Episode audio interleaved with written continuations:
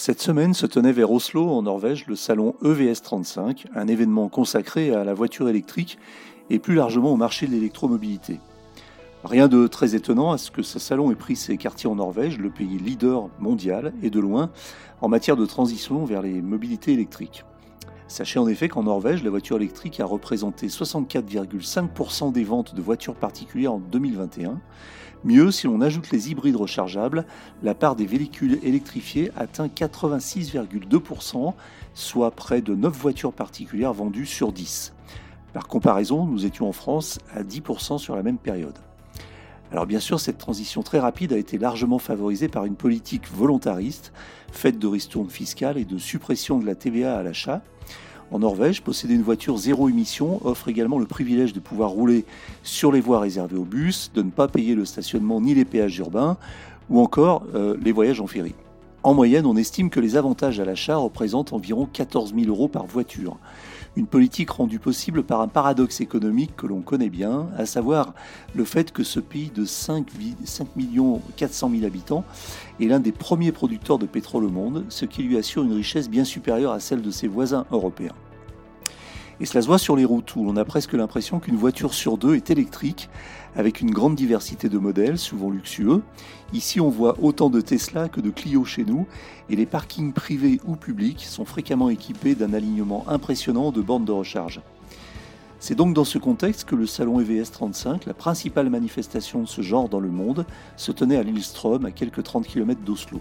Un salon qui réunit à la fois des marques de voitures électriques, mais aussi et surtout des principales entreprises qui composent l'écosystème de l'électromobilité, qu'il s'agisse de fournisseurs d'énergie, d'opérateurs de charge ou de fabricants de solutions de recharge, de bornes, de terminaux de paiement ou enfin de périphériques comme les prises et les câbles. Côté constructeur, quelques-uns étaient présents comme Aura, Xpeng, MG, Polestar ou Winfast, mais ce n'était pas la folie non plus puisque les grandes marques et notamment les constructeurs historiques européens ou américains n'avaient pas fait le déplacement. En revanche, de nombreuses startups étaient présentes, comme le français Electra, prouvant que ce secteur en forte progression est aussi celui de l'innovation et qu'il y a de la place pour les entreprises agiles. Justement, parmi les nouveautés qui ont retenu mon attention, il y a ce nouveau terminal de paiement unique présenté par Visa, qui permet aux opérateurs de stations de recharge de ne pas avoir à installer de TPE, un TPE par borne, mais seulement un par station, et qui peut en outre gérer le paiement de nombreux services annexes. J'ai aussi beaucoup aimé le Podbike, ce vélo électrique fermé à quatre roues. Oui, une sorte de vélo à quatre roues qui permet de se déplacer comme un vélo donc, et en respectant la réglementation euh, du, vélo, mais dans un cockpit étanche et protégé, et dans un relatif confort puisqu'on est assis comme dans une voiture. Un produit conçu par une entreprise norvégienne. Enfin, côté auto, la Xpeng P7 m'a impressionné par ses prestations et sa finition de berline premium, avec notamment ses portières avant à ouverture électrique en élytre. Mais le coup de cœur va indéniablement à la petite 4, une adorable citadine très bien finie et équipée, qui risque de faire un malheur sur les routes européennes et qui pourrait bien aussi faire de l'ombre à la Fiat 500i ou à la Mini électrique. Et ce n'est pas un de ces nombreux concepts sans lendemain, sans lendemain puisque l'Aura 4 est déjà commercialisé en Grande-Bretagne. Et puis il y a VinFast, ce constructeur vietnamien, oui, vous avez bien entendu, vietnamien, qui présentait en avant-première en Europe trois voitures électriques, les VF7, VF8 et VF9, soit trois SUV dans les segments C, D et E, donc compact, intermédiaire, et un vaisseau amiral de 7 places avec plus de 580 km d'autonomie annoncée. Vinfast n'est pas très connu ici, c'est le moins qu'on puisse dire, mais ne cache pas ses ambitions de conquérir rapidement et massivement les marchés européens et américains. Il faut dire que si le groupe Vingroup est, est inconnu au bataillon dans le secteur automobile, ce n'est pas un nouveau venu puisqu'il s'agit de l'un de ces consortiums géants, comme seule l'Asie sait en produire, présents dans de, nombreux secteurs comme l'immobilier, euh, l'hôtellerie et de nombreux autres euh, domaines de l'économie. Un conglomérat qui compte pas moins de 48 filiales dans le monde, faisant vivre plus de 45 000 salariés. Bref, Vingroup est présent dans presque tous les domaines de la vie quotidienne des Vietnamiens et semble, avec la marque automobile Vinfast, vouloir étendre son terrain de jeu à l'international. Pour la petite histoire, sachez que Vingroup a été fondé en 1993 en Ukraine et que l'histoire de son créateur et de l'entreprise sont assez originales. VinFast présentait donc ces trois nouveaux modèles sur le salon, dont le VF8 et le VF9, déjà disponibles à la commande, et dont les livraisons débuteront au dernier trimestre 2022 en Europe, avec trois pays cibles pour démarrer, la France, l'Allemagne et les Pays-Bas. L'occasion de faire le point avec Jean-Christophe Mercier et Thomas Chrétien, respectivement vice-président et directeur marketing et communication de Vinfast Europe, notamment sur la stratégie de développement européenne de la marque, une stratégie qui passe entre autres par une politique ambitieuse d'ouverture de 50 stores et showrooms dans les prochains mois, dont une vingtaine en France, dans les principales villes de France donc. Petite note technique, vous constaterez que le son de cette interview n'est pas excellent car nous l'avons enregistré directement sur le stand Vinfast du salon. Même si nous étions dans une pièce séparée, le bruit de fond reste assez important puisque le nombre de personnes sur place rendait impossible l'utilisation de micro-cravates individuelles.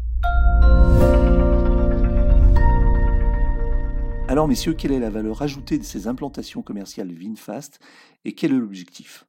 On est vraiment convaincu que le contact direct entre le, client et puis, nous, ça, va faire une différence.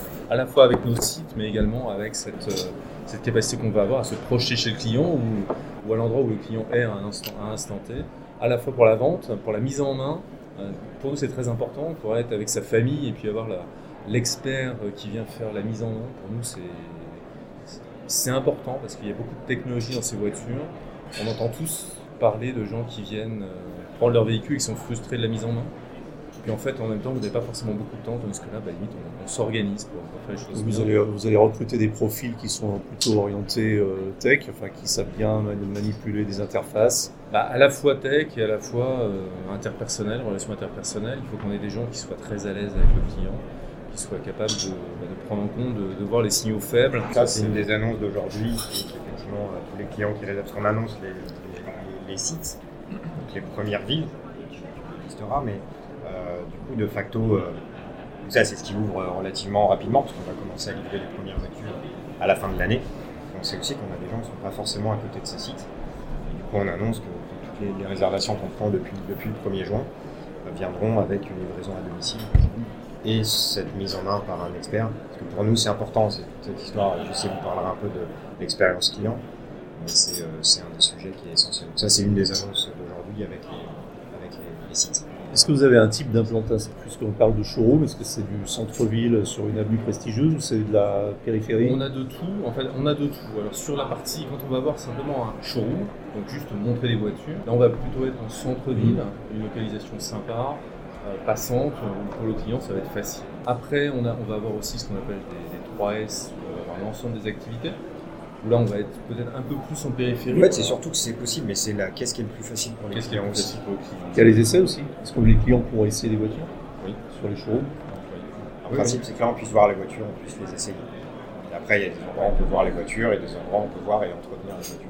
Et ce, dont on veut s'assurer, c'est qu'au-delà de la présence physique sur le territoire, on ait la possibilité de se projeter, par exemple dans le cas des livraisons, mais également sur le service. Hein, donc on va avoir des points de service, là, bien évidemment partout on va vendre des voitures, on va capacité de faire du service, mais au-delà de ça, on, met en place un, service mobile de manière à, pouvoir se projeter vers le client. Et là, avec nos, nos propres vannes, on a pris la décision, ça y est, je suis passé la commande récemment, donc les vannes arrivent, voilà, on recrute des, techniciens qui vont être dans les vannes pour aller vers le client là où il est, pour faire l'entretien de son véhicule. Non, la partie en fait qui c'est qu'on est sur un schéma de distribution directe, tu peux en dire un mot, mais distribution en direct, donc effectivement, les employés des stores sont des salariés d'une phase France. Euh, et euh, toute l'activité du store est orientée sur l'expérience client. La batterie, avec ce que l'on propose, c'est une garantie illimitée.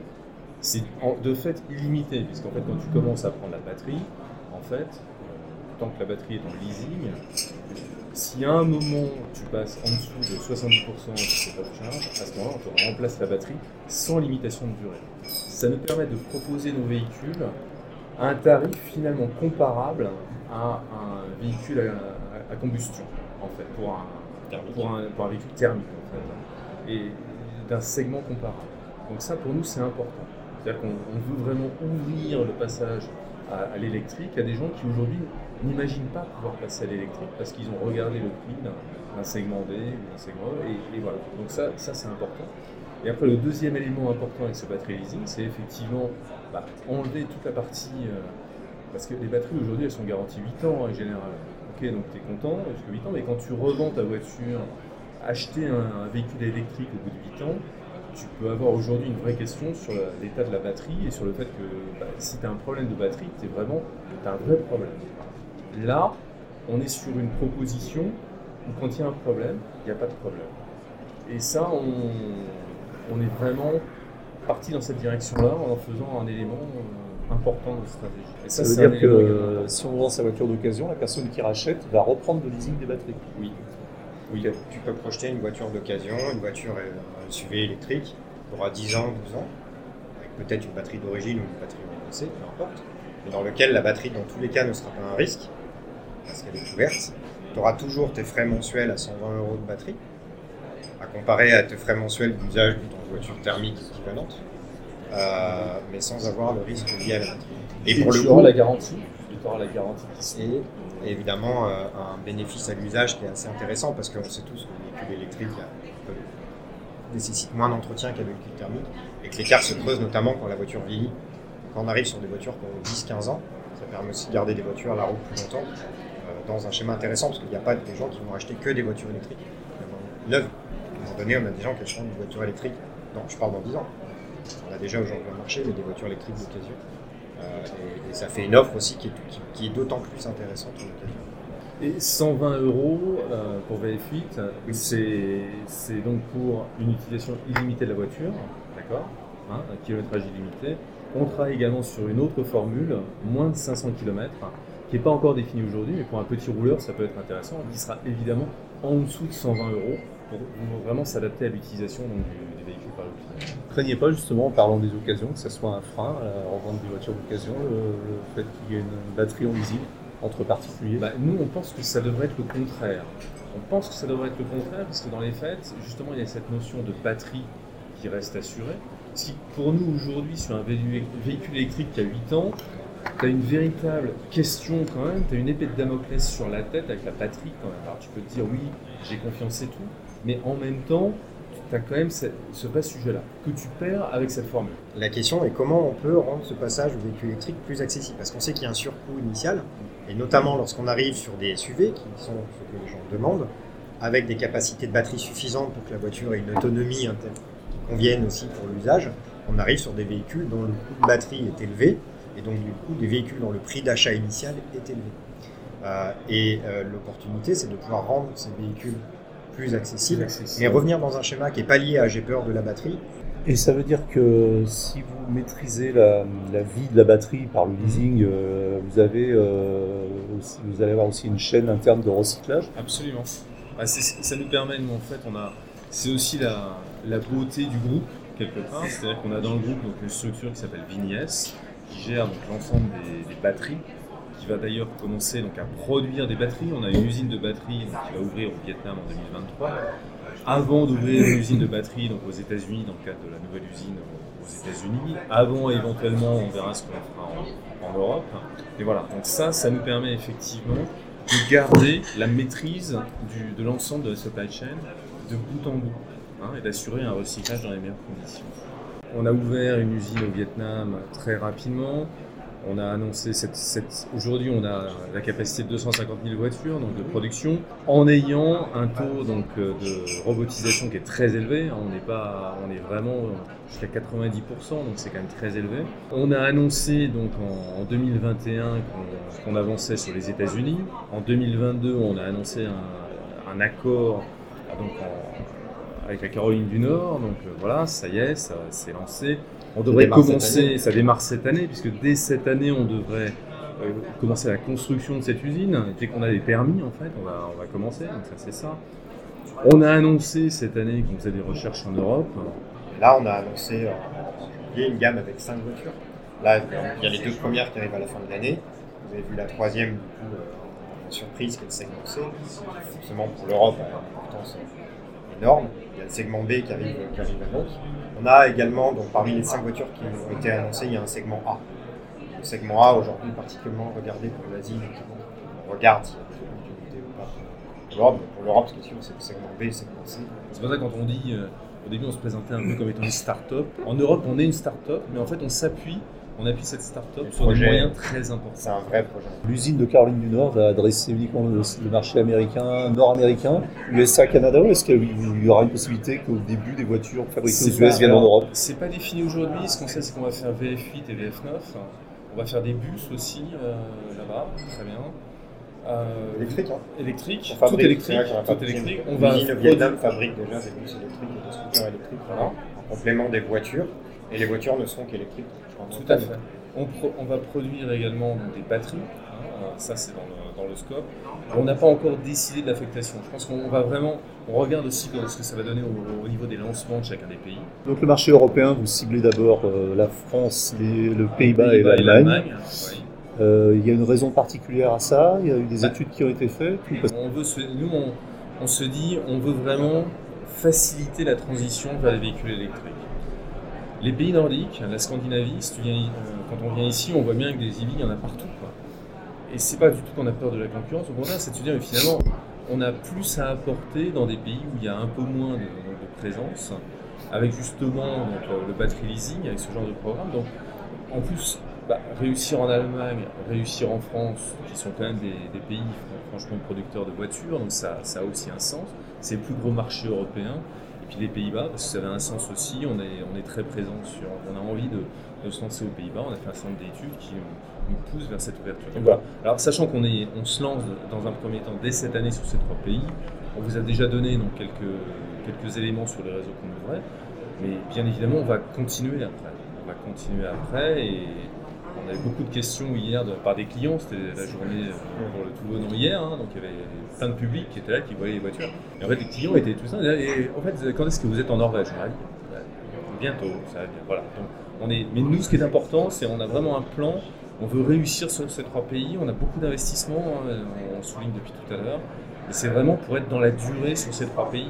Euh, voilà. Et après sur d'autres pays, mais de manière très structurée. Pour nous, ça n'aurait pas de sens de, de, se lancer sur cinq pays de plus. On a, Les huit premiers stores qui vont ouvrir en France, là, euh, c'est quelle échéance? C'est avant la fin de l'année tous? Bah, De toute façon, on va livrer nos premiers véhicules avant la fin de l'année. Donc, est-ce qu'il y aura des bornes de recharge ouvertes, ouvertes aux, clients dans les stores C'est en débat aujourd'hui. On, on va avoir des bornes de recharge pour nous et c'est en débat actuellement. On sait pas. On est en train d'étudier la situation. VF8, VF9, première livraison d'ici la fin de cette année. On a annoncé le reste de la gamme aussi CIS de Las Vegas en janvier. Vous avez vu la vitesse à laquelle VinFast va. Euh, c'est pas pour faire une annonce pour 2025 euh, ou 2026.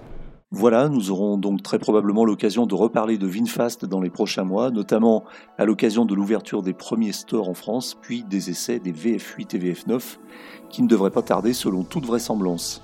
C'est terminé pour aujourd'hui, mais l'actualité de la voiture électrique ne s'arrête jamais. Retrouvez-la heure par heure sur automobilepropre.com. Pensez bien à vous abonner via votre plateforme préférée afin de ne rater aucun épisode. Et n'oubliez pas de noter le podcast sur les plateformes, c'est le meilleur moyen de nous soutenir. N'hésitez pas également à faire vos retours, vos remarques et suggestions à l'adresse podcast.automobilepropre.com.